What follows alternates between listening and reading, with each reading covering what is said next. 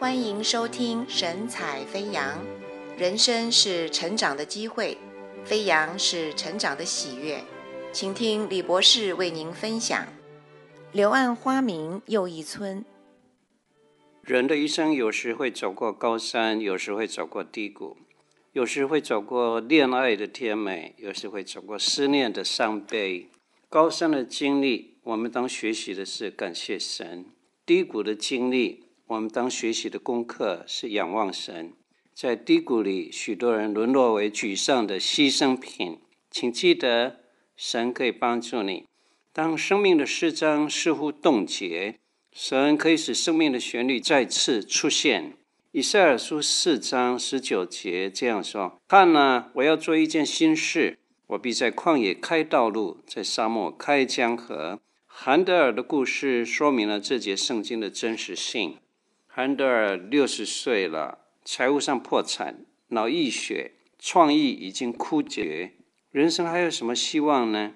一七一四年的一个晚上，韩德尔无精打采地漫步于伦敦街头，过去的荣耀与未来的绝望在他的心中交战，从前的光彩更衬托出现今的凄凉，沉重到令人窒息。好几年来，国王和王后因为他庄严高贵的音乐。赐给他许多的尊荣。后来嫉妒他的人赶上了他的听众，加上接二连三的厄运，他完全破产了。紧接着的脑溢血又造成他身体部分瘫痪。连年不幸的际遇已剥夺了他最后一丝创造的火花。六十岁的高龄，毫无积蓄，加上体弱多病，似乎已经穷途末路了。韩德尔绝望地喃喃自问。上帝为什么如此对待我？一如耶稣基督向神哭诉说：“我的神，我的神，你为何离弃我？”韩德尔黯然回到他破旧的居所，看到一个邮包摆在他的桌上，打开包裹，里面是一叠圣乐歌剧的剧本，还有一封请他为这剧本谱曲的信。他随手拿起剧本，漫不经心地翻阅着，突然。有一段话吸引了他的注意：他被藐视，被人厌弃，多受痛苦，尝尽忧患。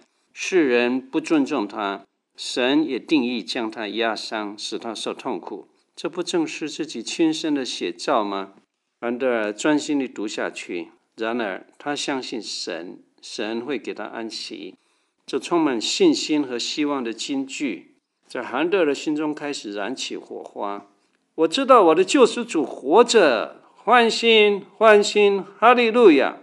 几节摘录自圣经的歌词，激起了澎湃的美妙旋律。韩德尔觉得热情洋溢，美妙的乐音似乎如波涛汹涌，从天而降，创作的灵感点燃起来了。他抓起一支笔，以惊人的速度，一页接一页地写下去。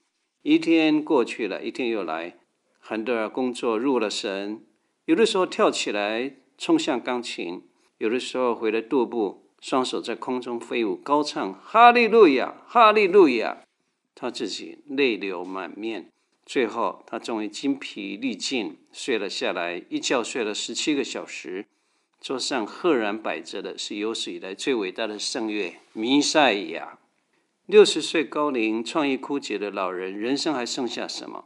神没有离弃韩德尔，只等他经过人生的最低谷，神才有机会扶起他，飞翔在另外一个属灵高原。只等他尝尽了灵感枯竭、苦涩滋味，神才能够倾注丰沛的旋律在谦卑人的心里。似乎被弃绝的苦涩，为韩德尔预备了心灵的舞台，来体会神如何倾注希望于绝望谷中。弥赛亚，这圣乐剧。永垂不朽。历年来听哈利路亚大合唱的观众跟听众，无不肃然起立。韩德尔本人也因为弥赛而重生。晚年虽然身体虚弱，被病所缠磨，然而他不再向绝望低头。他知道，人只要有信心、勇气，来化悲剧为胜利。只要乐声响起，他点燃的火炬永远会照亮世人，诉说那奇妙的故事。亲爱的朋友，你正处在人生的低谷吗？请你张开眼睛，搜寻上帝所给予你的机会。神要借一个看起来毫无生机的机缘，以及几句奇妙的经文，托起你飞入另一个高原。